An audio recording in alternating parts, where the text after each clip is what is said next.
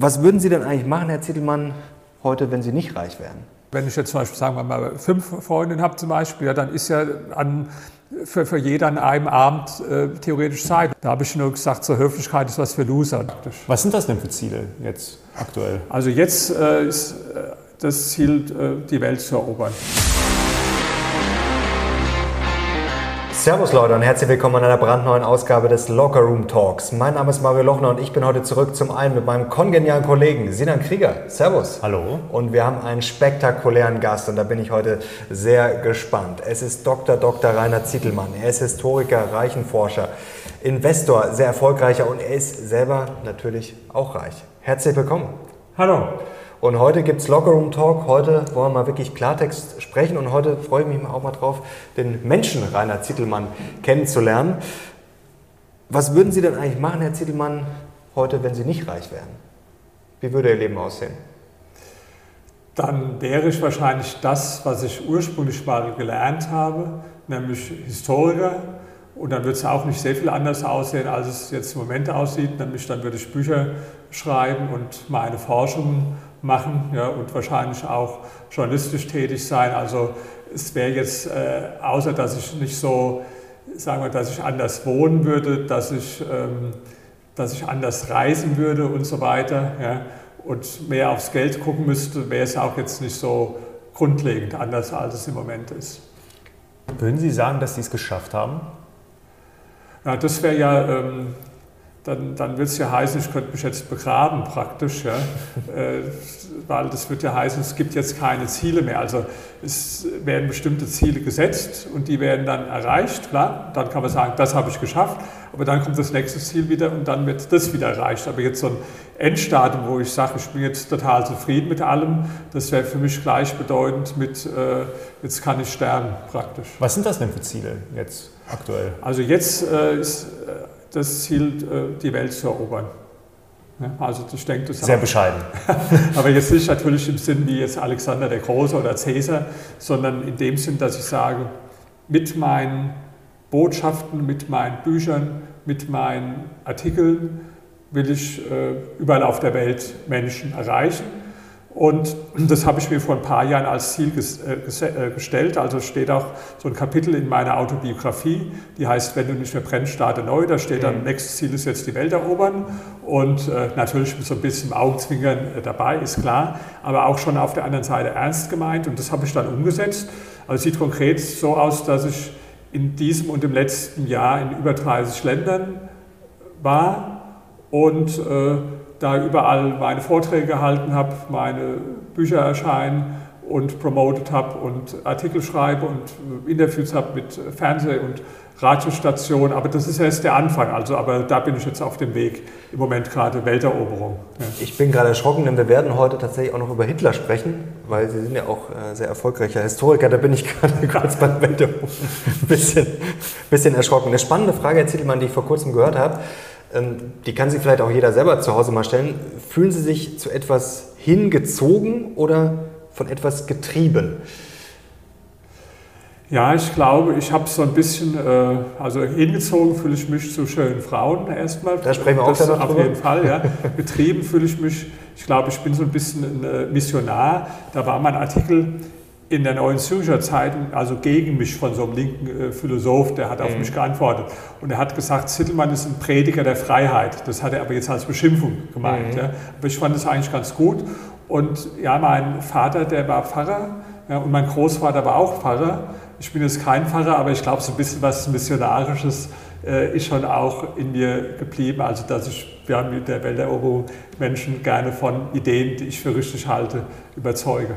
Jetzt ist die Welteroberung ja kein kleines Ziel ja. äh, und Sie strahlen ja immer die absolute Power aus. Gibt es denn aber auch Dinge, wovor Sie richtig Angst haben? Ja, äh, Pitbull Terrier. Okay. Jetzt, ja. Wenn das gewusst hätten wir einen mitgebracht.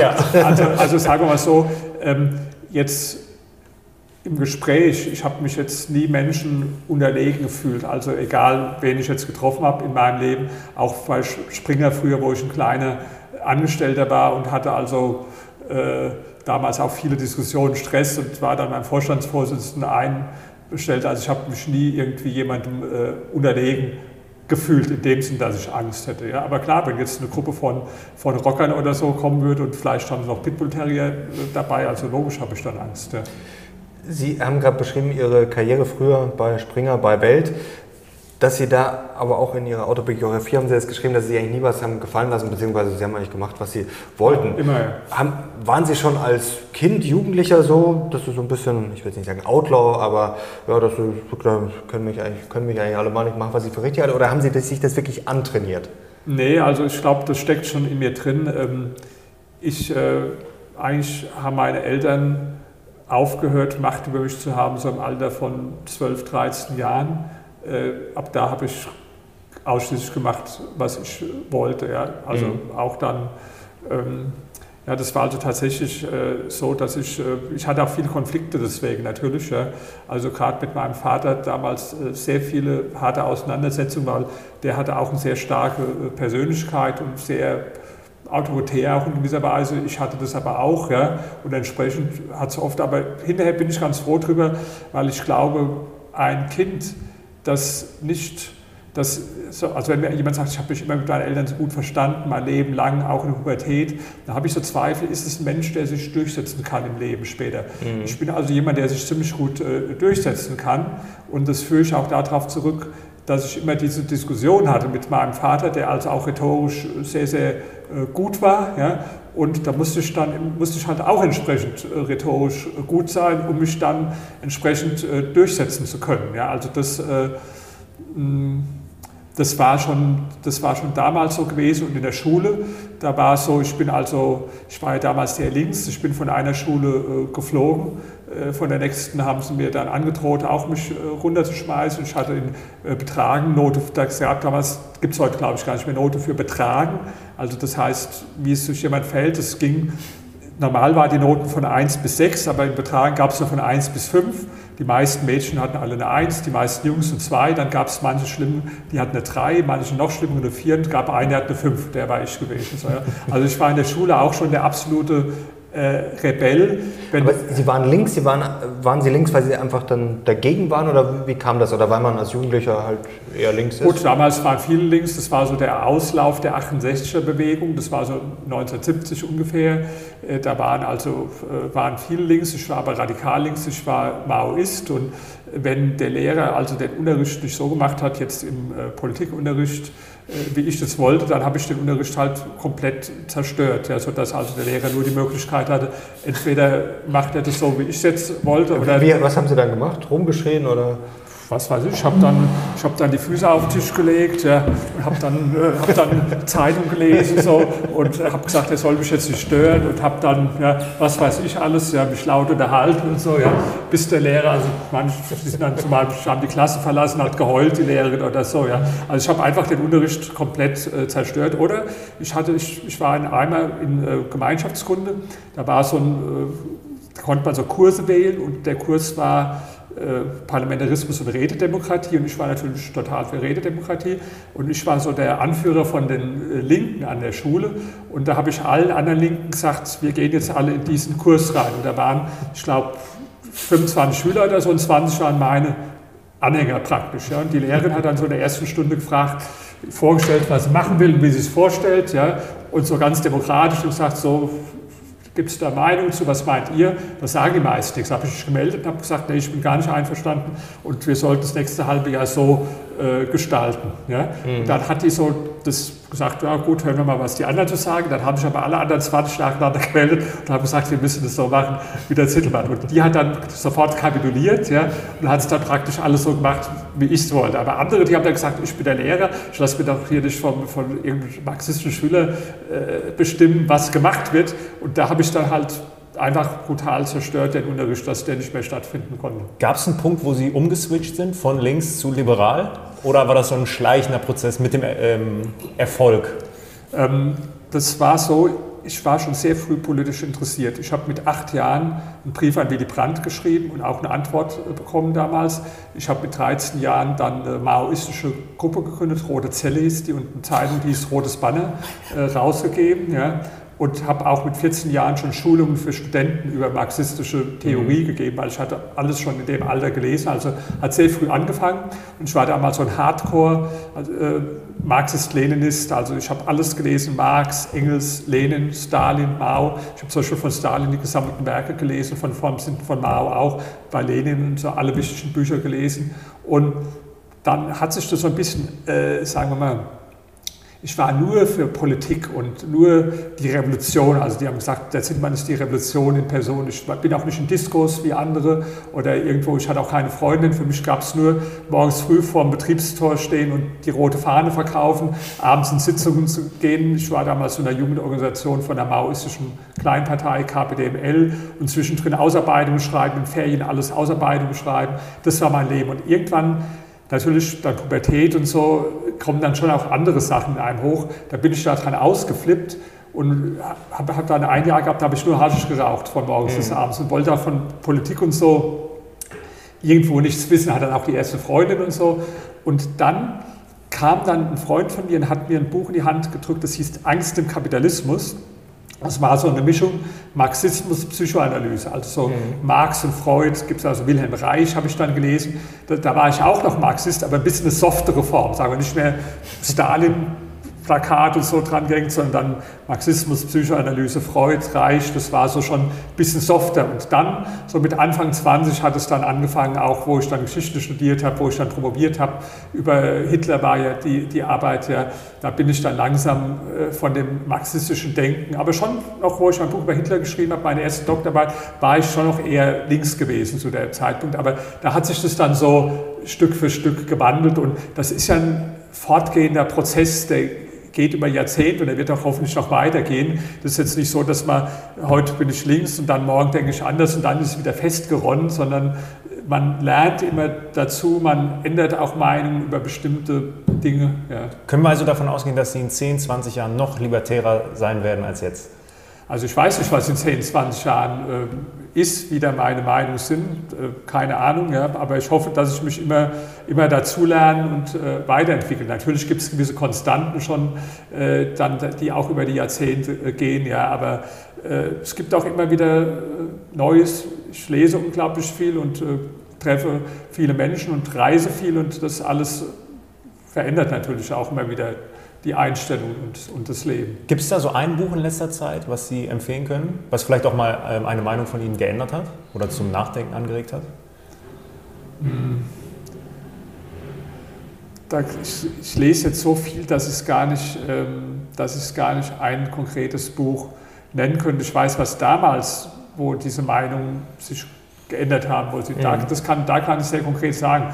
Es war äh, ich hatte das Buch gelesen, Angst im Kapitalismus, und dann hat der gleiche Autor, von dem war ich ein Fan, hat ein Buch geschrieben, Der Mensch ist anders. Und das war auch so eine Kritik am Marxismus. Und es war das erste Mal, dass ich dann auch mal, ja, du kannst auch Marxismus kritisieren und kritisch sehen und anders. Ja. Also ich werde von so viel, es gab jetzt auch nicht so ein Buch, was mich äh, total beeinflusst hat. Ich habe ja tausende Bücher und äh, das kann ich jetzt schwer beantworten.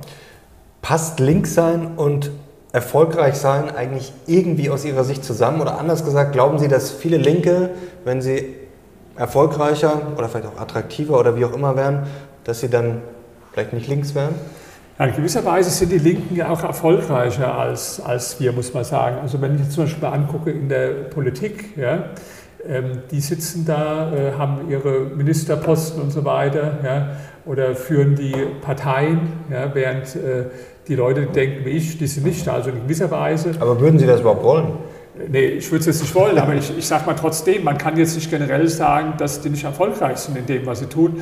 Wenn Sie zum Beispiel mal sehen in ARD und ZDF, ja, wo die die ganzen Schaltstellen praktisch besetzt haben mit Leuten, die so denken wie Sie, äh, also das, was die damals propagiert haben, dieser Marsch durch die Institution, äh, dann muss man sagen, dann waren die sogar extrem erfolgreich. Die haben die gesamte öffentliche Meinung geprägt, die sind in den Gewerkschaften tonangebend, in den Kirchen tonangebend, in den Medien tonangebend, äh, sogar bis hinein in die Wirtschaft. Also ich würde sagen, erfolglos sind die jetzt nicht. Sagen wir, wenn es jetzt darum geht, tatsächliche Leistung für andere Menschen zu erbringen, zum Beispiel Unternehmer, ja, da sind die meisten sicherlich nicht in der Lage, aber irgendwelche Machtpositionen zu erobern, Ich glaube, da kann man auch viel von denen lernen. Also, äh, oder gerade in Marketing und PR. Ich glaube, dass die da also sehr viel besser sind als die meisten äh, Liberalen oder Pro-Kapitalisten. Sieht man im Ergebnis. Also ich sage mir den Leuten, guckt euch mal ab, was ein Greenpeace macht. Vielleicht kann man sogar was von der letzten Generation lernen oder was weiß ich. Die sind kreativer, einfallsreicher mit dem, was sie machen, als, äh, als wir. Ja? Wenn Sie jetzt der PR- und Marketingchef vom Liberalismus wären, wie würden Sie jetzt vorgehen? Also erstmal, ich würde genau studieren, was die Linken und Grünen erfolgreich gemacht hat. Das nennt man in der Geschäftswelt Best Practice. Ja, also guck, die sind erfolgreich, also macht die Sachen nach. Ja? Das heißt, das fängt an im Denken. Ja? Mhm. Ich würde jetzt einen Think Tank gründen, ich denke auch darüber nach, aber da brauche ich genug Geld. Ein Think Tank, weil es beginnt alles immer im Denken zuerst, ja? dass, dass äh, in dem Bereich Veränderungen äh, kommen. Und dann, wenn es jetzt um die praktische äh, PR geht, ja, ich sage einfach, guckt euch was ab, einfallsreicher sein. Ich sage mal ein Beispiel, ich hatte der FDP im äh, Hamburger Wahlkampf empfohlen. Da ging es um äh, Autos, war Mobilität ein großes Thema. Ich habe gesagt, bastel so ein großes Auto aus Pappe oder Holz von Fred Feuerstein ja, und äh, stellt es am Gänsemarkt hin und schreibt drauf Modell Hofreiter und bestellt ein paar Journalisten, dass die das fotografieren. Da kriegt ihr Bilder. Ja. Also das ist, hat Greenpeace zum Beispiel immer gut geschafft. Die haben immer Bilder produziert. Mhm. Ja. Und zur gleichen Zeit haben die, die Verbände irgendwo, die haben da eine Pressemitteilung rausgegeben und so. Ja. Und das ist, also ich würde einfach empfehlen, lernt was von denen, guckt euch die Sachen ab, seid äh, ich habe zum Beispiel neulich, die, die konnten das jetzt nicht mangels Kapazität, da war die Automobilausstellung, wo die sich auch die Autobosse alle anbiedern und anpassen letztlich an den Zeitgeist. Da habe ich so Leute, die ich kenne von Liberty Rising, die konnten das aus Kapazitätsgründen nicht machen. Da habe ich gesagt, geht da hin und protestiert da, stellt da Schilder, macht, sagt was gegen die Autobosse, die, die Opportunisten, die sich da anbiedern, macht da irgendwie fantasievolle Aktionen, weil da kriegt ihr, kriegt ihr Fotos. Mhm. Ja. Aber ist Nachhaltigkeit, ESG etc., ist das per se links? Es kommt darauf an, was Sie jetzt darunter verstehen.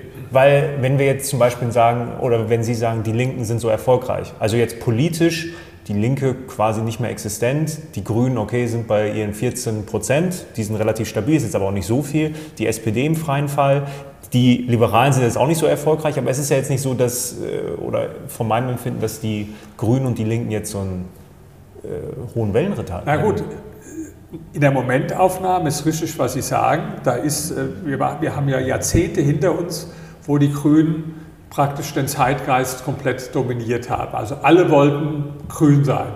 Die äh, SPD wollte grün sein, die Linkspartei wollte grün sein, die CDU und der Merkel wollte grün sein, äh, die, die, die Medien, dann irgendwann haben die Unternehmen auch angefangen und wollten grün sein. Also das, das, das war ja, ging ja über Jahrzehnte. Ja. Aber meistens nur an der Oberfläche. Also um so richtig ernst gemeint haben sehr viele dann auch nicht. Also Merkel zum Beispiel. Sonst hätte sie wahrscheinlich mehr Windräder gebaut, oder? Naja, sagen wir, die Merkel ist ein Spezialfall. Die Merkel ist ein Beispiel für 100% Machiavellist. Das heißt, die Merkel hat überhaupt null Überzeugung gehabt, außer dass sie regieren will. Also mhm. Macht um der Macht willen, Macht um ihrer selbst willen. Machiavellismus pur. Dadurch war die auch so erfolgreich, weil ihr keinerlei Überzeugung im Weg gestanden hat. Also mhm. wenn ich jetzt in die Politik gehen würde, dann würden mir immer Überzeugungen im Weg stehen. Aber wenn du überhaupt keine Überzeugung hast, steht dir auch keine Überzeugung im Weg. Das war der Erfolg von Merkel. Aber da sie gesehen hat, dass der Zeitgeist mhm. und so alles grün bei den Medien, hat sich halt daran äh, angepasst. Ja? Nee, das war schon eine ganze Zeit, die, wo praktisch der ganze Diskurs immer dominiert wurde von linksgrünem Denken. Das ist jetzt erst so, ja, ich würde sagen, vielleicht ist in diesem Jahr in Deutschland passiert, dass eine andere Richtung geht. Aber ich gucke ja nicht nur auf Deutschland, ich gucke ja auf die ganze Welt. Und wir haben ja diese ganzen Entwicklungen Richtung mehr Staat, weniger Markt, ist kein deutsches Phänomen. Ja. Das war, wenn Sie mal gucken, Anfang der 90er Jahre da haben alle irgendwo gewusst, wo der Sozialismus zusammengebrochen war, das funktioniert nicht mit dem Sozialismus und der Kapitalismus ist das bessere System. Da gab es damals sogar welche, die haben, ein Philosoph hat damals geschrieben, das Ende der Geschichte sei da. Fukuyama. Ich habe damals widersprochen, ich habe einen großen Artikel geschrieben, habe gesagt, das glaube ich nicht. Nicht, weil, äh, einfach weil ich es für unrealistisch gehalten habe. Ja?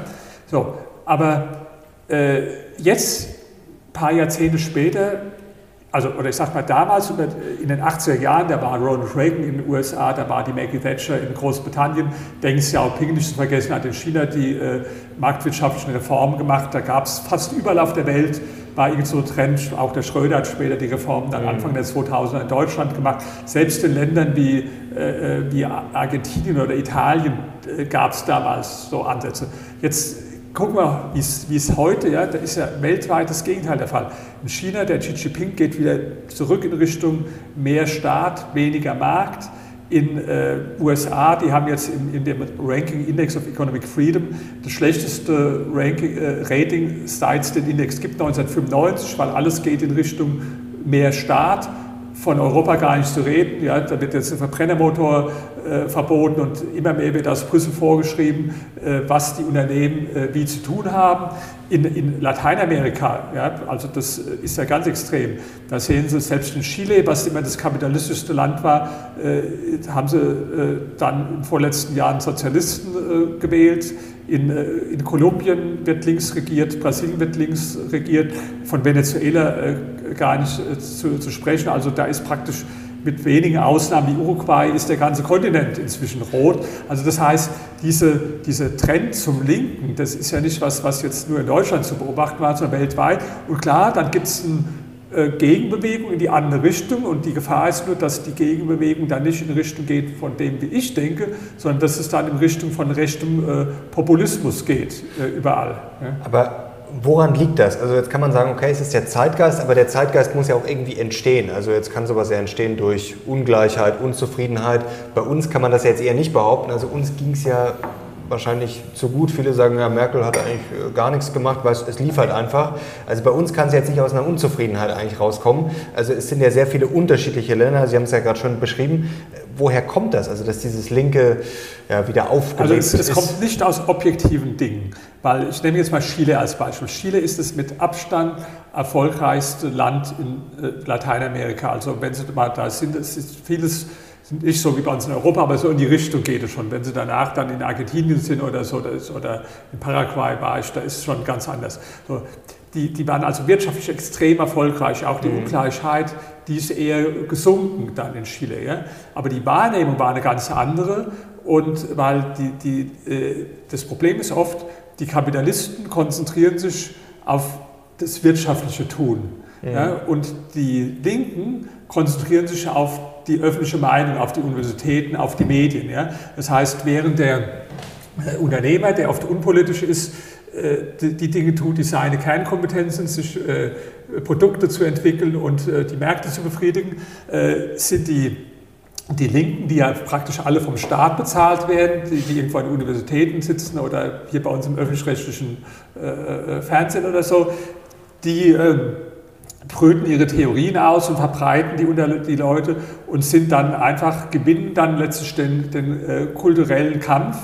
Die sind auch oft, das sind oft Leute, die sprachlich dann auch besser sich artikulieren können als viele Unternehmer. Das sehen Sie manchmal, wenn in so einer Talkshow so ein Unternehmer eingeladen wird. Ja, das ist halt nicht dessen Kernkompetenz, mit Sprache umzugehen. Er kann mhm. viele andere Sachen. Die Leute, die können oft nur Sprache, gar nichts sonst. Ja, die sind völlig auch gar nichts. Ja, aber das ist halt das, was sie können, irgendwo gekonnt oder an, anscheinend irgendwo, ja, so Robert Habeck, tolle Rede jetzt wieder gehalten und die Leute mitgenommen, ja, das ist deren Kernkompetenz. Und die sind einfach in diesen Bereichen oft, äh, oft besser und haben dann sich darauf konzentriert, äh, während die Unternehmer brav hier äh, die, die Wirtschaft am Laufen halten, konzentriert sich dann die gesamten Universitäten, Medien und so weiter, die, die, die öffentliche Meinung zu verändern. Mhm. Vielleicht, du hast gesagt, ähm, bei uns kam es nicht aus einer Unzufriedenheit, vielleicht genau aus dem Gegenteil. Vielleicht ging es uns einfach zu gut. Ja. Gerade meine Generation. Ich meine, es wird ja häufig gesagt, dass meine Generation die erste Generation ist, die die Maslow'sche äh, Bedürfnispyramide nicht nach oben gehen musste, sondern direkt oben anfangen, weil alles im, im, Überfluss da ist. Und wenn man Zeit hat und der Kühlschrank immer voll ist, dann kann man halt über Dinge nachdenken, wie vier Tage Woche etc.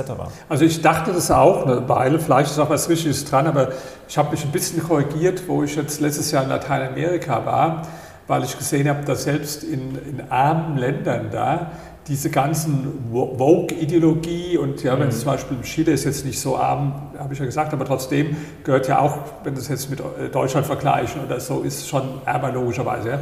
Da, da, ist auch überall hängen die, die Regenbogenfahnen vor dem Parlament und zwar nicht an einem Tag im Jahr, sondern das ganze Jahr lang und alles ist irgendwo Vogue und ich war dann in Brasilien auf so einem Kongress und da haben sie nur diskutiert über die, die äh, Cancel Culture und äh, Political Correctness und Wokeness und so. Ich dachte, das sind so Luxusthemen, die in Amerika oder in Europa, ja, so wie Sie jetzt gesagt haben, Leute, die sonst nichts anderes zu tun haben, die fangen sich dann an mit irgendwie Gender-Gaga oder so einem Scheiß zu beschäftigen. Da sehe ich auf einmal in diesen Ländern, das ist auch so. Also das ist jetzt nicht die alleinige Erklärung. Das Einzige, wo ich gesehen habe, wo das jetzt nicht so ist, das war jetzt in den asiatischen Ländern, wo ich mhm. war, also zum Beispiel in China oder in Vietnam. Ja da, die beschäftigen sich also wirklich dann mit, mit der Wirtschaft, mit dem Aufbau und, und so. China ist ja für eine Diktatur, kann man ja sagen. Also das ist dann vielleicht nicht so erwünscht.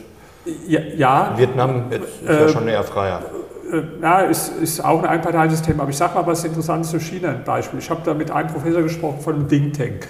Und ich habe gesagt, Hut ab, ihr habt viel in der Wirtschaft erreicht, durch, äh, aber jetzt wegen der marktwirtschaftlichen Reform, der Einführung von privatem Eigentum, was der Deng Xiaoping mhm. eingeleitet hat. Aber ich sage, du wirst mich nie überzeugen können von irgendeinem System, wo es keine Meinungsfreiheit gibt und Pressefreiheit, oder bist du auch sonst äh, wenig Leute davon überzeugen können. Er sagte, man redet da ja durchaus offen mit den Leuten. Mein intelligenter Mann, Professor, sagt, da verstehe ich, ist alles logisch, aber ich möchte Folgendes zu bedenken geben. Er sagte, ich war fünf Jahre Gastprofessor in Chicago. Mhm. Da habe ich jeden Tag Angst gehabt, ich sage irgendwas, was als rassistisch, sexistisch oder wie ich immer ausgelegt werden könnte oder ich fahre mit der Studentin allein im Aufzug und hinterher wird mir irgendwas nachgesagt oder so. Ja? Und äh, jetzt, wo ich wieder in China bin, dann bin ich viel freier, solange ich jetzt keine Unterschriften gegen Xi Jinping äh, sammle oder mhm. so auf der Straße, kann ich im Prinzip sagen, was ich will. Und deswegen fühle ich mich freier, als ich mich an der Uni in Chicago gefühlt habe. Ist jetzt natürlich ja, äh, jetzt ein bisschen überspitzt. Ja. Äh, klar ist in China trotzdem insgesamt das unfreier, logischerweise als USA. Ich will nur immer sagen, dass man da auch verschiedene andere äh, Wahrnehmungen sieht. Oder ich war jetzt zum Beispiel in Vietnam, da haben sie mich eingeladen zum Workshop das Thema war, wie man das Image von reichen Menschen verbessern kann. Da tun die mhm. also, das war an der Foreign Trade University in Hanoi. Also das ist sicher ein Thema, wo man an der, stell sich vor, Sie machen jetzt hier einen Professor, macht einen Workshop an der Universität, wie man das Image von Reichen verbessern kann. Also ich weiß nicht, wie viele Cancel Culture Leute, was weiß ich, dann kommen und wild schreiend protestieren, wie hier der Kapitalismus schön geredet werden soll und machen es nieder. Also es ist da, es gibt immer so eine andere Seite, die, wenn man viel reist, wo sich dann manche Dinge korrigieren. Ja. Wie werden Sie denn angefeindet oder wurden Sie überhaupt schon mal richtig angefeindet? Ja, also ähm, sagen wir mal, wenn man in Social Media unterwegs ist und hat äh, provokante Meinungen, dann kann es ja gar nicht ausbleiben, wobei ich sagen muss, die meisten Sachen, die, die lese ich da gar nicht, hätte ich auch gar nicht die Zeit. Also wenn ich da was twitter und da sind da dann manchmal ein paar hundert Kommentare drunter, manchmal gucke ich so kurz rein, aber ich lese das Zeug natürlich nicht alles da hätte ich einen ganzen Tag mit zu tun. Und manchmal kriegt man auch schlechte Laune, wenn man sieht, wie viele Idioten da unterwegs sind. Also ignoriere ich es. Aber klar, das gibt es so in Social Media gibt es und ich hatte auch äh, speziell in den 90er Jahren äh, dadurch ganz intensive Auseinandersetzungen, wo ich noch mehr dann in der Öffentlichkeit auch äh, gestanden habe. Ja. Aber ich nehme das jetzt äh, gar nicht so, so wahr. Dass ich weiß, dass es Leute gibt, äh, die mich also mich und meine Meinung nicht mögen, aber ich lasse es gar nicht so an mich rankommen. Ich äh, sage meist so, nicht mal ignorieren. Was auch natürlich viele provoziert, schöne junge Frauen. Und jetzt könnte man ja meinen, ja, der Titelmann hat eine schöne junge Frau. Nein, sie stehen ja offen dazu, dass sie mehrere Freundinnen haben. Sie machen da kein Geheimnis draus. Was fasziniert Sie so daran, dass Sie vor allem gleich mehrere Freundinnen brauchen? naja, ich glaube, es gibt schon ziemlich viele Männer, die auch, wenn sie jetzt die Wahl hätten, äh, sagen, also ich hätte jetzt auch nichts dagegen, äh, gleichzeitig vier, fünf hübsche Freundinnen zu haben. Sind es gerade vier, fünf? Naja, es sind meistens so, meistens sind es so zwischen vier und sechs. Ja. Ähm, das ändert sich auch immer ein bisschen, dann ist mal eine weg oder es kommt wieder jemand äh, neu dazu. Ja. Aber das ist so, ja, äh, ich glaube schon, dass es viele gibt, die sagen, das wäre auch nicht schlecht, ja, wenn man, äh, weil man findet natürlich auch in, in jeder irgendwo was, was anderes. Ja. Die, ist das nicht anstrengend? Also das ist ja, das muss man ja fast schon managen, oder? Also das, ja. Weil Sie führen wirklich Beziehungen mit diesen Damen. Ja, das, also das sind, äh, ich will mal betonen, ist jetzt, sagen wir, Beziehungen in Anführungsstrichen, die rein nur Sex sind habe ich nicht, die will ich auch nicht, ja? Mhm. weil das ist mir jetzt langweilig. Ja? Habe ich auch schon mal, dass mal jemand trifft und hat dann Spaß um Sex, ja? aber das ist dann eine Viertelstunde und dann langweilt man sich drei Stunden dann zusammen. Also das, das habe ich dann auch beendet, so, so Beziehung, weil das ist mir einfach zu, zu langweilig dann. Mhm. Ja?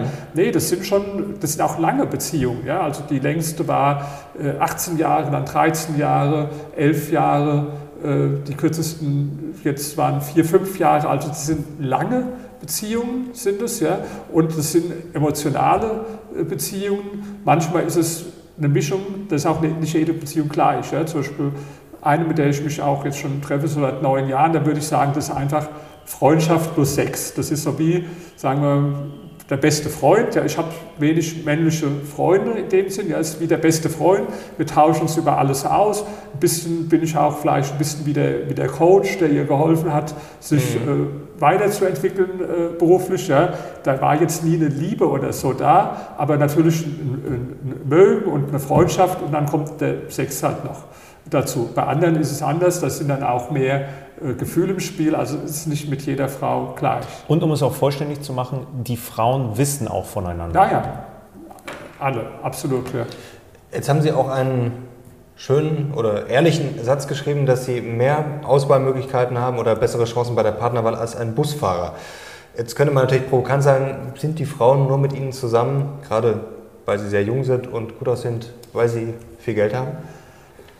Wenn Sie das Wort nur wegnehmen, äh, und sagen, sind die auch mit Ihnen zusammen, mhm. weil sie erfolgreich sind, auch finanziell erfolgreich, dann würde ich sagen, trifft es sicherlich auch für die meisten zu. Ja? Äh, da gibt es nicht so ein Schwarz-Weiß. Ja? Also sagen wir, es gibt jetzt natürlich Frauen, die, sind, die, die, wollen nur das, das, Geld von einem. Ja? Habe ich auch kennengelernt. Mhm. Da habe ich mich immer fern von gehalten. Ja? Das wollte ich so jemanden nicht. Ja?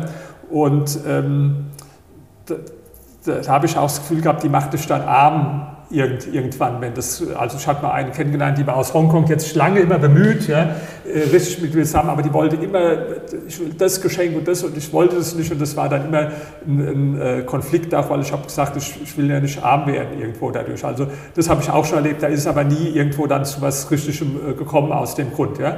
Jetzt ist es so, dass es nicht nur schwarz und weiß ist. Ja. Wenn ich jetzt mal ein Gedankenexperiment mache, mein Geld wäre total weg, nicht da. Ja. Und ich könnte jetzt nicht mit denen irgendwo im schönen Hotel im Urlaub fahren, sondern ich würde sagen, komm, wir gehen jetzt in die, in die Jugendherberge oder so. Und, äh, ich würde sagen, wir, wir, fahren jetzt mit der U-Bahn oder so. Also ich glaube, dann wäre es schon für, für manche, bin ich ehrlich zu mir, sagen, nee, das ist so, stelle ich mir jetzt nicht vor. Was ja auch logisch ist. Ich meine, mhm. wenn, wenn jetzt, das ist ja wie Angebot und Nachfrage. Wenn jetzt eine Frau sehr schön ist, ja, und auch sonst, die sind ja nicht nur schön, auch was zu bieten hat. Also ich habe äh, mehrere Freunde, die, die, viele Sprachen sprechen, die, die, haben alle studiert und so, ja, also bis auf eine, ja, haben die alle studiert und so äh, und sind auch äh, beruflich erfolgreich ja, und sehen sehr gut aus, dann hat die ja eine große Auswahl, logischerweise. Ja. Wenn jetzt eine, sagen wir, 150 Kilo wiegt und hat verfaulte Zähne und abstehende Ohren, dann hat die nicht sehr viele Auswahlmöglichkeiten. Wenn die jetzt, sagen wir, 25 ist, sieht äh, top aus und sag, hat ein sympathisches Wesen, dann kann, dann kriegt, kann ja fast jeden Mann sozusagen äh, kriegen. Ja? Und wenn jetzt versetzt mal rein, du wärst jetzt eine junge, hübsche Frau und hast jetzt die Wahl, da ist einmal der Rainer Zittelmann, der ist erfolgreich, der ist reich, der, der ist, hat viele Bücher geschrieben, der hat auch eine gute Figur, der hat Humor und der ist sympathisch. Und jetzt ist ein anderer, der ist auch sympathisch, der hat auch Humor. Ja. Äh, der ist, ist, auch nicht ganz, der ist auch nicht ganz dumm, aber der ist jetzt Busfahrer zum Beispiel. Ja.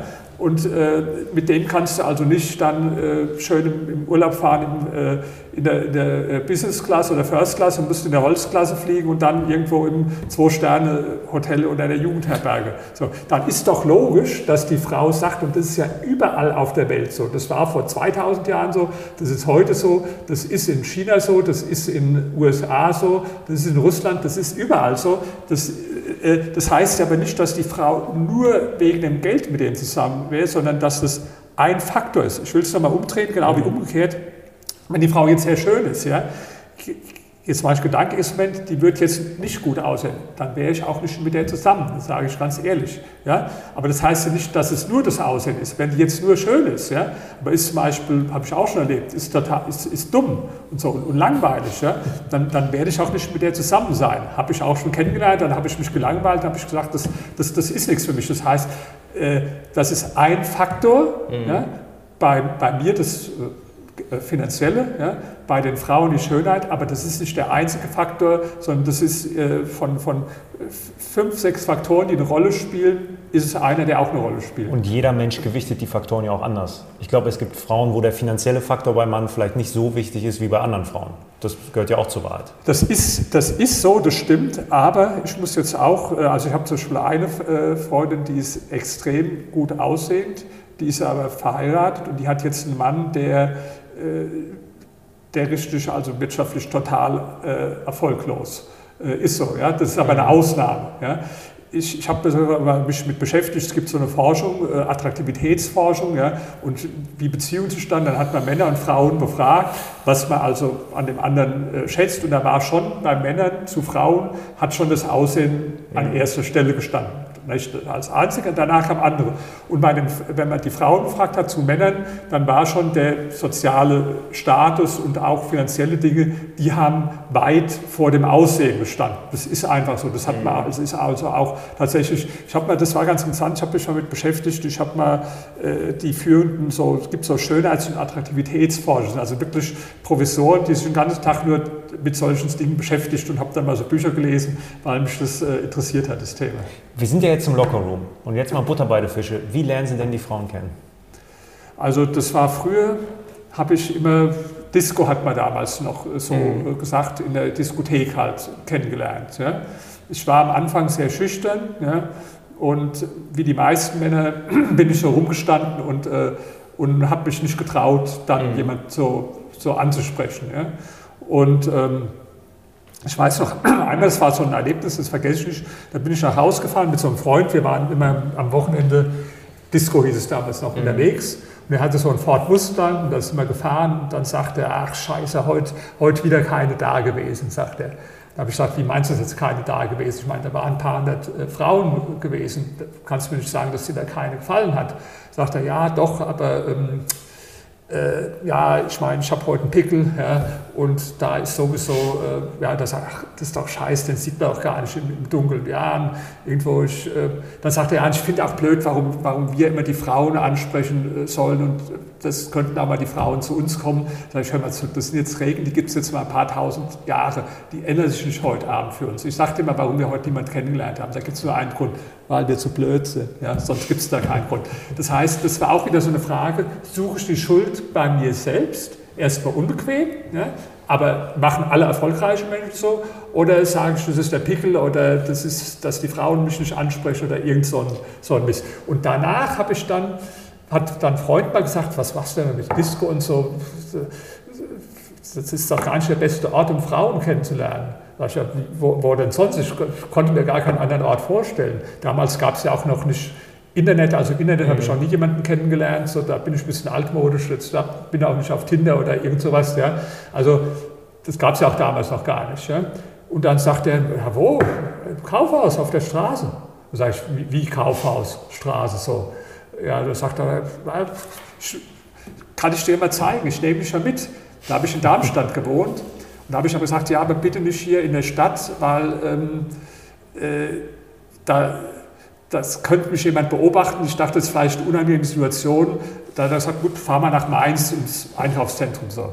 Das war nicht so weit, Mainz von Darmstadt. Sind wir nach Mainz gefahren und dann, ich habe mich so trotzdem entfernt gehalten und beobachtet, was der macht. Und er ist dann in die Parfümerieabteilung und hat gesagt, ja, meine Schwester hat äh, Geburtstag und äh, kannst du mir so ein Parfum empfehlen? Er sagte, nee, ich bin ja keine Verkäuferin. Ja, das habe ich auch gesehen, aber du siehst so aus, als ob du gut was verstehst. Da hat die dann ein Gespräch entwickelt, mhm. verwickelt und äh, hat die dann zum Kaffee eingeladen. Ja? Und ich habe mir das so von außen angeguckt. Und war also richtig beeindruckt, wie der praktisch auch auf der Straße hat dann so angesprochen, hat nach der Uhrzeit gefragt oder so, oder nach dem Weg oder so, ja, und hat die dann ins Gespräch verwickelt um zum Kaffee. Und so machen Sie das auch? Nee, so und dann war ja, wie, fing das an? Dann, dann bin ich mal zurück und das hat, glaube ich, drei Monate gedauert, bis ich mich getraut habe, mhm. auch mal selbst so. Äh, äh, da war immer in dem Supermarkt, wo ich einkaufe, war an der Ladenkasse eine, also von der habe ich immer geträumt, die fand ich super. Und dann habe ich allen Mut zusammengenommen. Ich dachte, ich kriege jetzt einen, vielleicht einen Herzinfarkt oder ich muss stottern oder ich werde rot. Aber ich habe die dann an der, an der Kasse praktisch angesprochen und eingeladen. Und es hat sogar auch funktioniert. Also mhm. da ist zwar nichts draus geworden, aber immerhin, die war mit mir äh, dann hat sich abends zum, zum Essen verabredet äh, mit mir. Ja. Da habe ich das erste Mal gemacht. Und dann habe ich, ja, dann ich auch angefangen auf der Straße. Ich habe dann mein eigenes, so, so irgend so einen Scheiß zu erzählen, wie die Schwester hat Geburtstag oder so. Ich, ich kann nicht so gut so lügen und so. Ich habe das dann einfach anders gemacht und das ist auch heute noch so, wenn ich jemanden kennenlernen will. Ich habe einfach höflich und respektvoll gefragt, äh, sage, entschuldigen Sie, dass ich Sie einfach so, so anspreche spontan, darf ich Sie mal zum Kaffee einladen. Und meine Erfahrung, wenn man das respektvoll macht, höflich mhm. äh, macht. Ja? Das, mich hat nie jemand bespuckt, mich hat niemand getreten. Ja? Das Schlimmste, was passieren kann, und das ist sehr, sehr selten, dass jemand mal ein bisschen unhöflich, mit einer unhöflichen Stimme antwortet. Die Regel ist folgende. Ja? Dass die Frauen sich darüber freuen, dass sie sagen, ach, das ist aber nett, ah, ich bin leider schon vergeben und außerdem sie sind viel zu alt für mich, ja, oder irgendwie sowas, oder nee, ich, äh, ich habe keine Zeit, oder äh, irgendetwas, ja. Aber in der Regel hat man eine, eine, eine positive Reaktion. Positiv heißt nicht, dass die jetzt dann äh, mit der Kaffee trinken gehen, sondern einfach, dass es, es passiert nichts Negatives, will ich mal sagen. Und jetzt ist es so im Leben, meine Meinung, wenn du jetzt irgendwas machst, im Leben, egal, jetzt auch im anderen Bereich, es geht ja immer um Chance und Risiko. Also wie, wie bei der, jetzt nehme ich mal die Investition, jetzt nehmen Sie mhm. an, es gibt eine Investition, wo Ihnen jemand sagt, da können Sie 1 Million gewinnen, aber das Verlust ist null. Ja, da würden Sie das doch machen. So, das wird jeder machen. Ja? So, das ist aber die gleiche Situation, weil hier ist das Verlust Risiko null, weil es kann nichts Negatives passieren, aber Positives kann alles passieren. Also ist für mich jetzt unlogisch, warum das nicht jeder macht, ja, weil man kann ja nichts verlieren. Nehmen Sie sich dann bewusst Zeit, um Frauen anzusprechen? Also sagen Sie jetzt, heute gehe ich raus und weiß ich nicht, heute am Kudamm werde ich junge Damen ansprechen? Ja, also das kann auch passieren. Ja, manchmal ist es auch so, dass einfach, wenn ich sowieso unterwegs bin beim Einkaufen, dass, dass ich da jemanden sehe. Aber ist auch manchmal so, dass ich sage, ja, jetzt äh, äh möchte ich jemand Neues kennenlernen und äh, äh, was soll ich, da setze ich mich irgendwo hin, schön im, Sommer in die Sonne und gucke dann, wenn jemand vorbeiläuft, äh, die mir gefällt, dann, äh, aber das Wichtige ist, wie gesagt, sage ich dazu, respektvoll und, und höflich. Ja? Sie sind ja Verkäufer, Sie haben Versicherungen verkauft, ja. alles gut. Wie ist denn so die Erfolgsquote?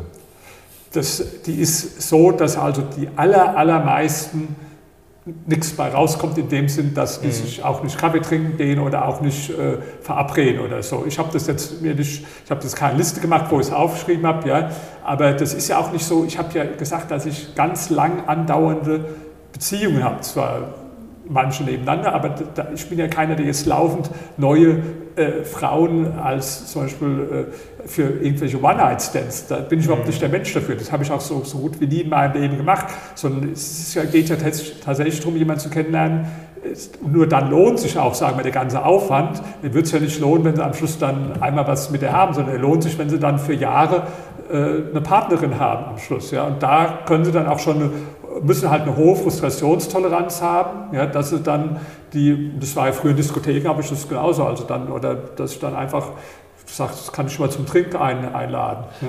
Wie kann man sich dann so ein Date mit Ihnen vorstellen? Was, was beeindruckt Sie oder was ist für Sie so ein Ausschlusskriterium? Worauf schauen Sie, was fragen Sie? Also wo Sie dann sagen, okay, nach fünf Minuten vielleicht, oh, jetzt äh, habe ich mich vielleicht, die sah vielleicht ganz gut aus, aber da äh, ich, kriege ich gerade einen dringenden Anruf und muss vielleicht schnell weg. Nee, also klar, das, das gibt es immer mal wechselseitig auch, oder dass der irgendwas nicht an mir gefällt. Zum Beispiel, ich bin ja, da, gehe da ehrlich mit um und sage dann, dass ich auch mehrere Freundinnen habe. Das gefällt natürlich dann manchen nicht. Das sagen Sie auch dann am Anfang gleich schon. manchmal nicht gerade beim ersten Treffen unbedingt, ja, aber, Das wäre strategisch wahrscheinlich schlecht. aber, aber sagen wir mal schon dann relativ früh auch, ja, weil ich will das Ganze nicht mit irgendeiner, mit irgendeiner Lüge äh, beginnen. Ja. Und natürlich äh, gefällt es manchen, die, es, es gibt ja auch manche, die wollen selbst keine feste Beziehung. Oder früher war es so, wo ich jung war, da wollte jede Frau einen festen Freund. Heute ist so, dass manche, die, die wollen gar keinen, der sagt, äh, was hast du gestern gemacht und kontrolliert werden und Eifersucht sehen, sondern die sind froh, wenn sie jemanden haben, mit dem sie sich treffen können, äh, aber die, die, die wollen gar nicht unbedingt eine, eine feste Beziehung.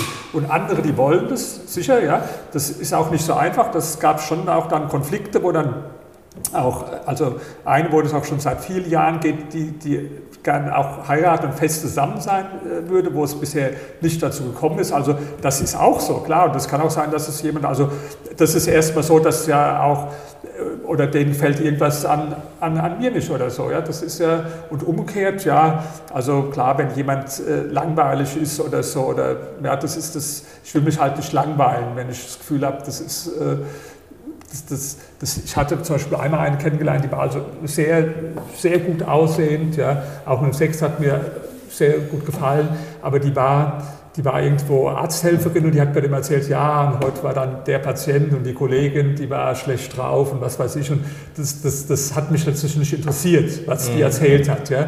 Und ich habe gemerkt, die Sachen, die ich erzählt habe, die hat die auch nicht interessiert. Die hat zwar aus Höflichkeit dann hat nachgefragt, aber die, die, wenn ich dann eine, eine, eine Talkshow angestellt habe über Politik oder so, dann, äh, dann das fand die langweilig, das äh, wollte nicht mit mir gucken oder so, weil die sich halt nicht dafür interessiert hat. Und das, das passt dann einfach nicht, wenn die Interessen also zu stark äh, auseinandergehen. Ja. Jetzt lebe ich persönlich monogam, ich glaube du auch. Äh, Ich bin super happy mit meiner Freundin. Jetzt, wenn Sie sechs Freundinnen haben in Ihrer Heavy Rotation, ist das nicht super anstrengend, das alles zu managen? Also wie machen Sie das? Wie, wie meinen Sie das jetzt? Ja, dass man das zeitlich irgendwie alles hinbekommt, weil mit der Aufmerksamkeit, also Allein schon WhatsApp, also Kommunikation, ja, das, das ist Gut, ja ich meine, die, sagen wir so, die, die, die Woche hat ja sieben Tage. Ja?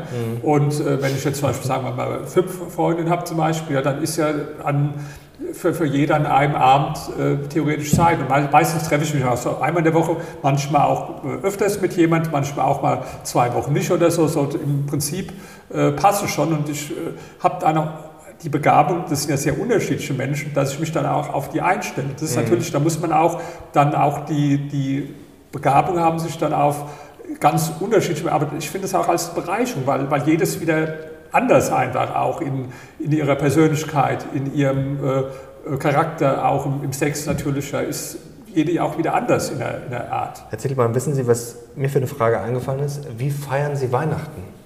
Sind dann alle Freundinnen da? Sind Sie alleine? Wie, wie, wie feiern Sie Ja, das, Weihnachten? das, äh, das ist tatsächlich, also ich sage mal, diese Weihnachten äh, fahre ich äh, zu meinen Eltern. Da habe ich auch schon manchmal dann eine Freundin äh, mitgenommen, äh, aber manchmal auch halt nicht. Ja.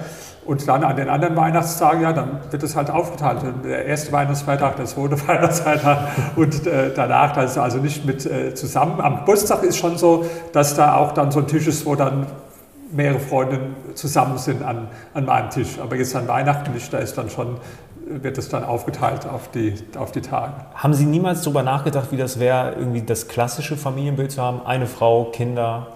Ja, ich würde es nicht ausschließen. Ich meine, ich habe ja, noch, ich habe ja noch Zeit, ich bin jetzt 66 und da die Freundinnen ja meistens so, also die sind vom Alter her so zwischen Anfang 20 und äh, Ende 30 so, ja.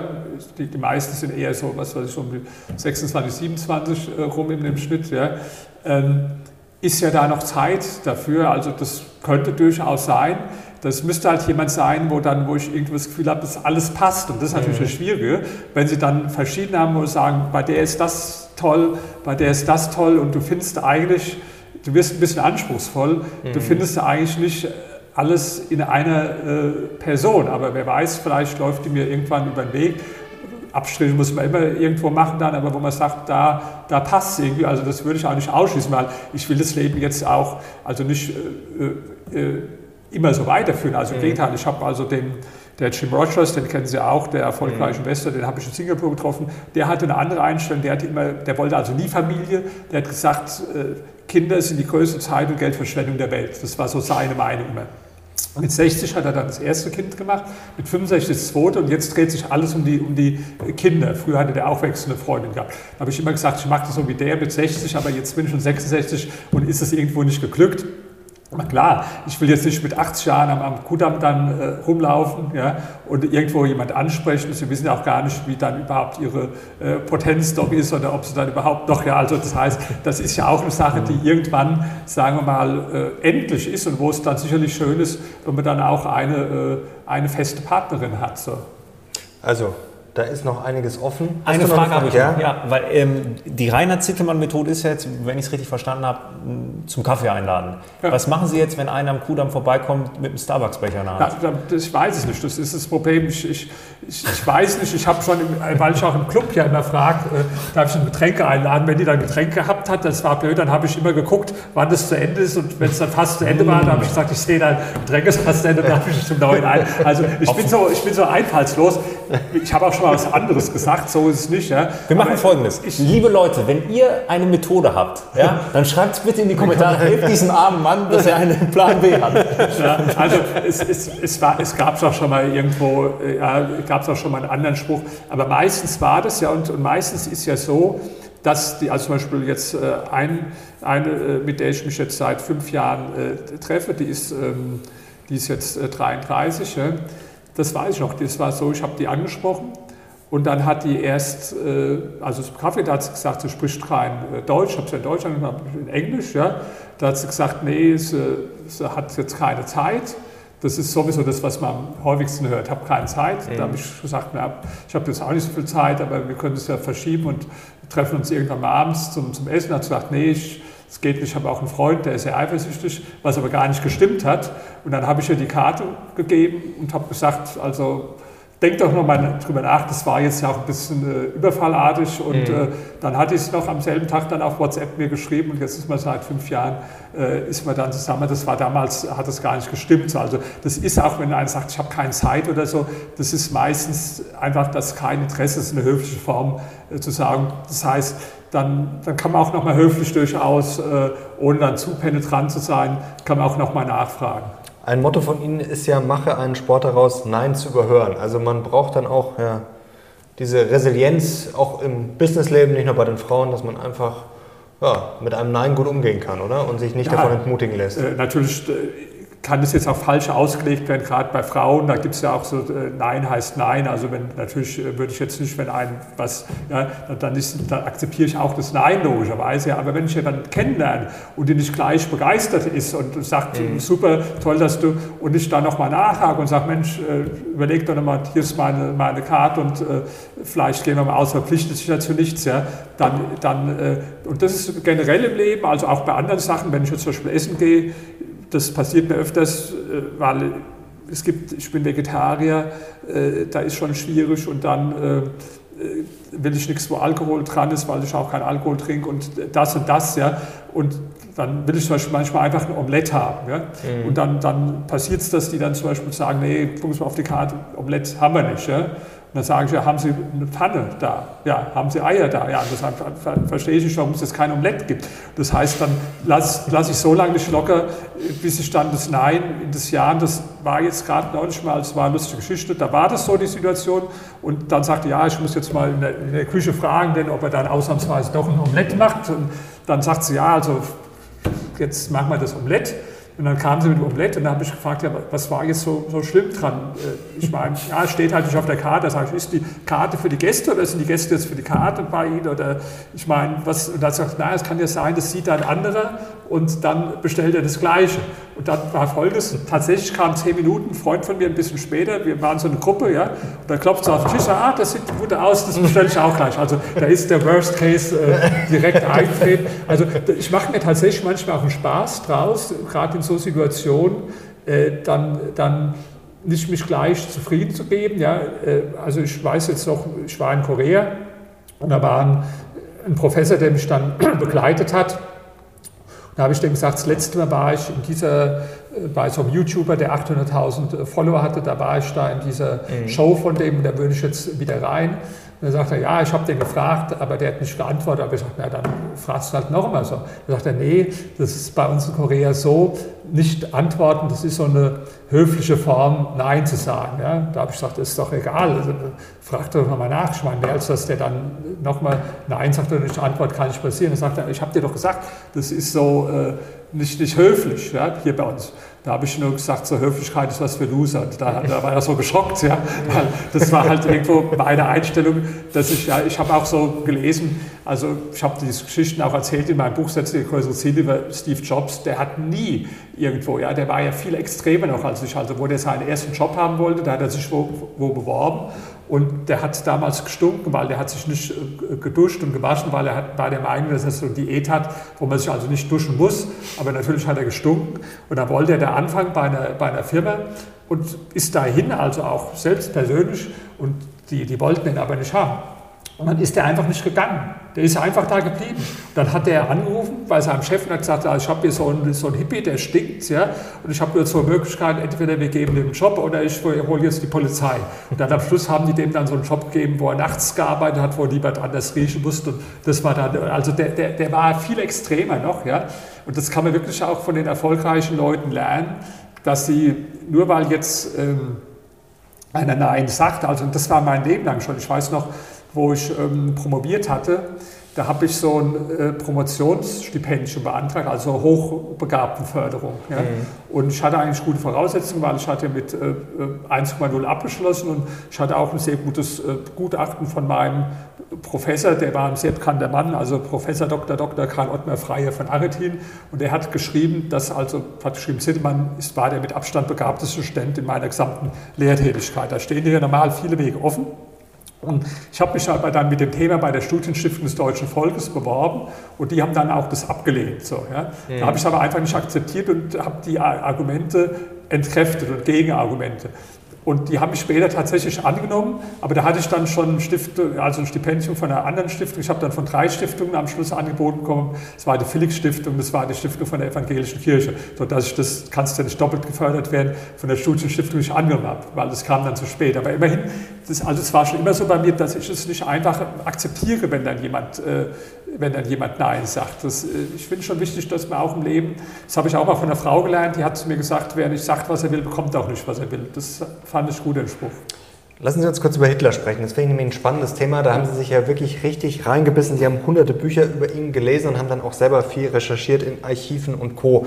Und viele Leute, jeder kennt ihn wahrscheinlich auf der Welt, wahrscheinlich einer der bekanntesten ja, äh, Geschichtsfiguren oder wie man ihn dann historischen Persönlichkeiten, äh, die man kennt. Aber trotzdem wissen wahrscheinlich viele, viele Sachen nicht über ihn, gerade Wirtschaftspolitik und Co. Was hat Sie denn am meisten überrascht bei Ihren eingehenden Recherchen? Also ich sage erst mal, was ich gemacht habe. Ich war der Erste auf der Welt, der sämtliche Reden, die Hitler gehalten hat. Ich habe die erst mal gesammelt. Heute gibt es mhm. da so, so große Werke, so Ausgaben, wo man die alle, also praktisch für Historiker, ja. Damals musste ich in die ganzen Archive mit so Mikrofilmen äh, und so weiter, mussten wir dann da Kopien ziehen aus dem völkischen Beobachter oder mhm. von irgendwelchen äh, Transkription von stenografischen Mitschriften, also es war erstmal eine ziemliche Arbeit, die ganzen Reden. Dann der Hitler zwei Bücher geschrieben, also Mein Kampf und noch ein anderes Buch, was aber nie veröffentlicht wurde. Dann hat er auch manche so äh, Aufsätze und so geschrieben. Dann gibt es auch in Tagebücher von anderen Leuten Überlieferungen, was er gesagt hat. Zum Beispiel Goebbels hat Tagebuch geschrieben, jeden Tag, da gibt es diese Überlieferungen. Dann gibt es Aufzeichnungen, der hat abends immer so Monologe geführt, das hieß so Monologe für Hauptquartier. Also da hat dann einer so, so mhm. mitgeschrieben, da hat er sich über Gott und die Welt geäußert. Und diese Sachen habe ich alle gesammelt, was erstmal eine unglaubliche Arbeit war und habe es dann ausgewertet und versucht zu rekonstruieren, äh, das Denken von Hitler in verschiedenen Gebieten, speziell aber auch Wirtschafts- und Sozialpolitik, ja, um zu verstehen, wie jemand, der für so große Verbrechen verantwortlich, also den Krieg begonnen hat, äh, sechs Millionen äh, Juden umbringen lassen hat und so weiter, wie konnte so ein Mensch für breite Massen in Deutschland und auch für intelligente Menschen ja, mit seiner Ideologie so attraktiv sein? Und war dann schon ein Ergebnis, dass, der, dass die sozialen Versprechungen von ihm äh, und das antikapitalistische sehr viel stärker waren, als es normalerweise äh, wahrgenommen wird. Ja? Und das hat es für mich, ich war ja wie gesagt damals noch eher links eingestellt, ja, hat es mir ermöglicht, eher das zu verstehen, weil das ist ja für jeden Menschen, sagen wir, speziell in Deutschland schon eine Frage, auch zu verstehen, wie konnte das passieren. Ja?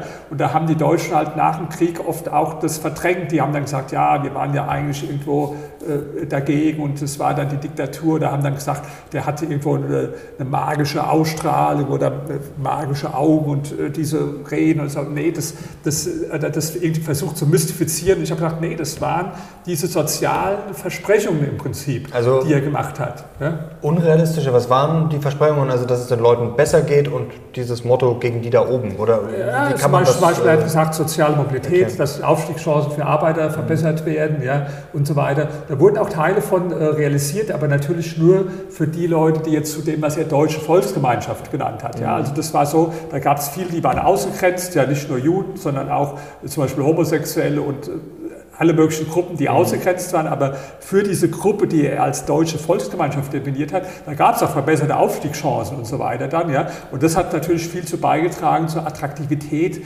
damals im Nationalsozialismus für, für viele Menschen. Und das ermöglicht es einem zu verstehen und ist auch deswegen wichtig, weil man muss verstehen, das Böse in der Welt kommt nicht immer direkt von der äußeren Erscheinung als Böses daher, sondern kommt oft, also die, die, die Hölle auf Erden, ja, kommt erst im Sinne von verheißungsvollen Versprechungen vom, vom Paradies. Das war ja auch beim Marxismus so. Ja? Ich meine, unter Stalin sind auch, oder Mao, Abermillionen Menschen äh, umgebracht worden. Ja? Aber das war ja nicht, äh, wie die angetreten sind. Die sind ja angetreten, wir wollen die klassenlose Gesellschaft, wir wollen soziale Ungerechtigkeit äh, beseitigen. Also bei den Marxisten jetzt auch was, was Gutes oder was von vielen Menschen als gut angesehen wurde. Und so war es auch bei Hitler dieses Versprechen, was er Volksgemeinschaft äh, genannt hat, ja, dass nicht mehr Standesdünkel und so bestimmen soll, dass äh, Arbeiter mehr Aufstiegschancen. Das war das Versprechen.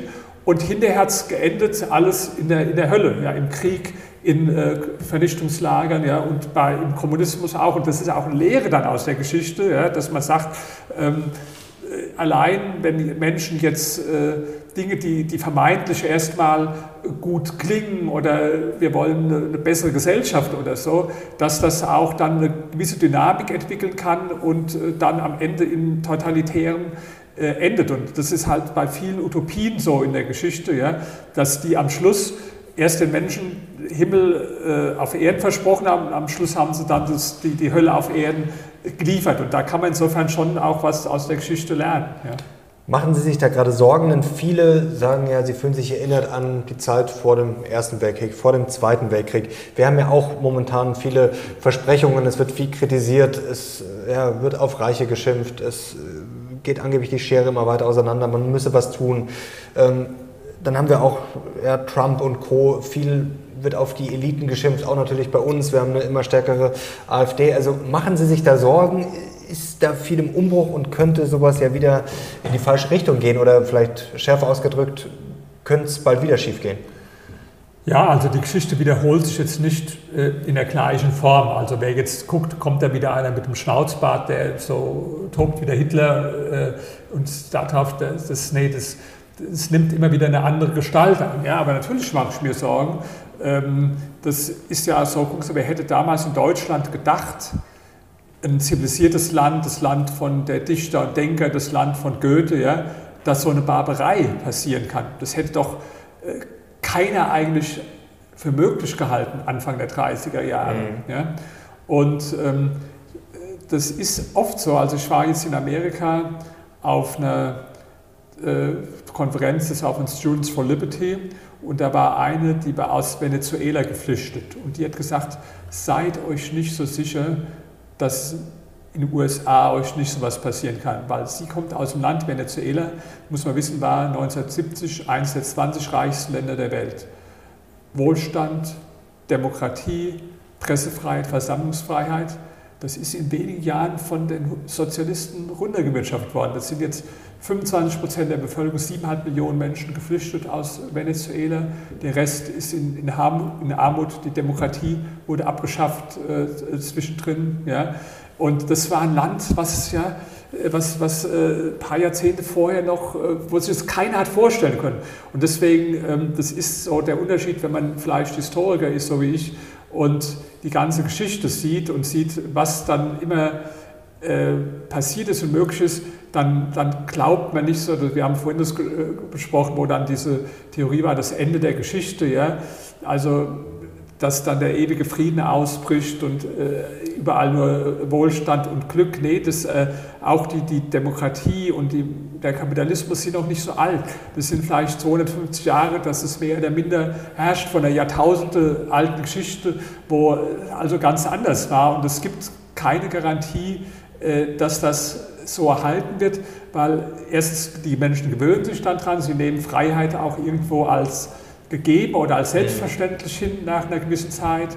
Manche verstehen auch nicht, was die äh, Wurzeln eigentlich unseres Lebensstandards äh, äh sind, ja, dass das Gerät dann einfach in Vergessenheit. Also die Sorgen mache ich mir schon, jetzt nicht in dem Sinn, dass es mich jetzt total runterzieht und ich da äh, äh panisch ängstlich bin, aber in dem Sinn, dass ich sage, ich fühle mich verpflichtet, auch im Rahmen meiner Möglichkeiten äh, einen Beitrag zu leisten, in dem Rahmen, wie ich es kann, mit meinen Büchern, mit meinen, äh, mit meinen Artikeln. Ja. Ich habe jetzt gerade zum Beispiel, das wird jetzt äh, veröffentlicht, ähm, was mich natürlich schockiert hat, wie viele jetzt diese äh, nach, nach den ähm, nach dem äh, barbarischen da Morden von der äh, äh, Hamas, wo 1400 Menschen in, Israel bestialisch ermordet wurden und wo dann hier zum Teil Leute gab, die das gefeiert haben haben. Ja? Also eigentlich das Video, was mich am meisten geschockt hat, waren nicht die Leute, die jetzt laut geschrien haben und da gab es auch welche, die haben gesagt, wir brauchen neuen Adolf Hitler oder so von denen. Mich hat ein Video geschockt. Das war eine Frau, die wurde im Fernsehen interviewt, die hat einen sehr sympathischen Eindruck gemacht. Die hat ein Kopftuch gehabt, aber die hat ein nettes Lächeln gehabt, die hat nicht rumgeschrien, die hat ruhig gesprochen. Und der Reporter fragt sie ja, was sagen Sie jetzt zu den Sachen, die da passiert sind? Er sagte, ja, also ich habe mich auch äh, gefreut, also dass denen das gelungen ist und äh, natürlich, äh, also wir haben auch gefeiert zu Hause, aber die hat es jetzt in einer Selbstverständlichkeit gesagt, dass sie sich mhm. über diese Terrorakte gefreut hat und dass sie das gefeiert haben, wo ich gesehen habe, die hat offenbar ein Umfeld, wo so eine Meinung so stark selbstverständlich und akzeptiert wird, dass die jetzt gar keine Hemmung hat, die hat gar nicht versucht, irgendwo, die hat das auch in einer netten, mit einem netten Lächeln vorgetragen, so eine barbarische Sache zu sagen, wir haben das gefeiert, ja, wo 1400 Menschen um, äh, bestialisch umgebracht wurden. Und das hat mich schon geschockt. Ja. Und dann habe ich jetzt äh, gerade was geschrieben zu dem Thema und habe mir nochmal Zitate vorgenommen von linken Intellektuellen, die oft äh, barbarische Gewalt gerechtfertigt haben. Und da ist mir ein Zitat gekommen äh, veröffentlicht jetzt in, in, in, äh, der ist jetzt veröffentlicht in Focus gerade von Jean-Paul Sartre, der damals der führende linke Intellektuelle war, sicherlich. Und der hat nach dem Attentat vom äh, ähm, 1972 in, in, München, da gab es doch bei den Olympischen Spielen mhm. gab es ein Attentat von, von der palästinensischen Terrorgruppe, die Schwarzer September, und da sind elf Sportler damals umgebracht mhm. worden. Und da hat er vier Wochen danach in so einer maoistischen Zeitung einen Artikel geschrieben, wo er, das gerechtfertigt hat und hat gesagt, ja, das ist äh, äh, Terror, aber das ist halt die einzige Mittel, den die in ihrem Befreiungskampf haben. Also hat das, äh, der hieß nach München. Und das, das sind die Sachen, die mich immer wieder schockieren, dass, ähm, dass auch Intellektuelle und äh, kluge Leute, ja, dass die immer wieder auch verführbar sind. Und gerade bei Intellektuellen findet man also viele Beispiele, die äh, in meiner Jugend war das ja auch so, wo ich äh, 13, 14 war, aber gut, da kann man sagen, da war ich auch sehr jung, aber dass auch erwachsene, gebildete, intelligente Menschen, ja, damals, äh, dass die, äh, Sartre ist ein Beispiel, der auch Stalin gehuldigt hat, Mao gehuldigt hat, Che Guevara gehuldigt hat und da gab es äh, viele gerade von führenden französischen Intellektuellen und die gibt es bis heute auch. Ja. Ich habe neulich auch gerade was darüber geschrieben, zum Beispiel so äh, ein slowenischer Philosoph, der sehr bekannt ist, äh, Cicek, ja, der hat jetzt ein Buch äh, äh geschrieben, auch, äh, wo er fordert, wir müssen wieder stärker kommunistisch denken. Er, er sagt, er nimmt als Vorbild Mao Zedongs großen Sprung nach vorne Jetzt wissen viele nicht, was es ist. Also wer das nicht weiß, dem empfehle ich mein Buch Kapitalismus ist nicht das Problem, sondern die Lösung. Da ist es im ersten Kapitel äh, ausführlich beschrieben. Das war das größte sozialistische Experiment der Menschheitsgeschichte. Ähm, da sind 45 Millionen Menschen gestorben. Mhm. Viele verhungert, aber manche auch einfach bestialisch umgebracht, totgeschlagen worden. Ja? So, äh, und das hat der jetzt als positives Beispiel benannt. Ist eigentlich erschreckend. Aber was auch erschreckend war, ich habe dann mal gegoogelt, da gibt es ein Foto von dem, das war in der ähm, New York Book Review und da hat er sich in seinem Schlafzimmer ablichten lassen und über seinem Bett hängt ein Bild von Stalin. Ja? Und der hat jetzt äh, die Eröffnungsrede zur Buchmesse in Frankfurt ja, stimmt, gehalten, ja. zum Beispiel. Jetzt sieht man, um abschließend allen Menschen die Hand zu reichen. Was ist die linkeste Position, die Sie vertreten? Ähm, da müssen Sie jetzt äh, definieren, was Sie unter links verstehen erstmal, damit ich sehen kann, ob es überhaupt so etwas gibt in meinem Denken. So, ja. das, das dürfen Sie gerne selbst definieren. Ja, da für mich links gleichbedeutend ist mit Gleichheit statt Freiheit, hoffe ich, dass es in meinem Denken nichts Linkes gibt. So. Ja, das Einzige, was ich Außer vor dem Gesetz, dass alle gleich sind. Ja, gut, äh, das ist aber kein äh, linkes Denken, das ist ein liberales Denken. Ähm, nee, was ich an den Linken, sagen wir mal, bewundere, ist nicht die Inhalte, da finde ich wirklich gar nichts. Aber die Art, ihr Marketing, ihre PR, wie sie was das verkaufen, ja, da sind sie für mich nach wie vor absolutes Vorbild. Ja. Und ich meine, jetzt überlegen Sie mal Folgendes. Da gibt es eine Ideologie, der Sozialismus, die ist immer gescheitert in den letzten Jahren. 100 Jahren. Es gibt keine einzige Ausnahme, egal wie die es probiert haben. In China, in äh, Russland, in Kuba, in Nordkorea, in Jugoslawien, in Albanien. Also überall auf eine andere Art probiert und überall gescheitert. Dabei über 100 Millionen Menschen umgekommen. Gilt trotzdem Sozialismus als zumindest von der Idee human. Ja? Dann gibt es was anderes, Kapitalismus, was dazu geführt hat, dass die Quote der Menschen, die in extremer Armut leben, von 1820 bis heute, also in 200 Jahren, von 90 auf 109 Prozent gesunken sind. Und dieses System gilt als inhuman und menschenverachtend. Mhm. Um das hinzubekommen, da musst du ein Marketing- und PR-Genie geradezu sein. Und das haben ja die Antikapitalisten hinbekommen. Deswegen sage ich, wir müssen einfach da von denen lernen. Und das Problem ist, ich ich bin ja sehr viel mit Fakten, also mein Buch jetzt, was in drei Sprachen erschienen ist, in Defense of Capitalism, da sind unglaublich viele Fakten drin. Der, der äh, Solms von der FDP, der das zuerst besprochen hat, der hat geschrieben, Silbermann ist ein Fanatiker der Fakten. Da, da habe ich mich auch wiedererkannt. Das Problem ist, dass, dass sie mit Fakten die Menschen oft nicht so stark erreichen. Ich sage jetzt, einer erlebt das, was ich hatte vor ein paar Monaten, da war ich mit einer Freundin von mir in... Ähm, Griechenland, um auch um ein Buch vorzustellen. Da war kurz davor ein Zug und Glück. Bei dem Zug und Glück sind über 50 Menschen umgekommen. Und natürlich war auch da der Kapitalismus schuld, also wie immer logisch. Deswegen waren da so Massendemonstrationen von äh, Kommunisten, auch mit roten Fahnen und so.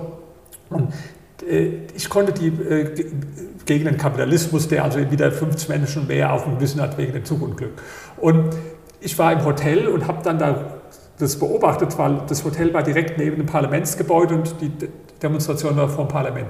Und ich habe gesehen, die haben die meiste Zeit oder die Hälfte der Zeit haben die Lieder gesungen. Auch aus den Lautsprechern waren Lieder, sehr schöne Lieder. Ich habe die nicht verstanden, weil ich jetzt kein Griechisch kann, aber so, die das Herz berühren, emotionale Lieder.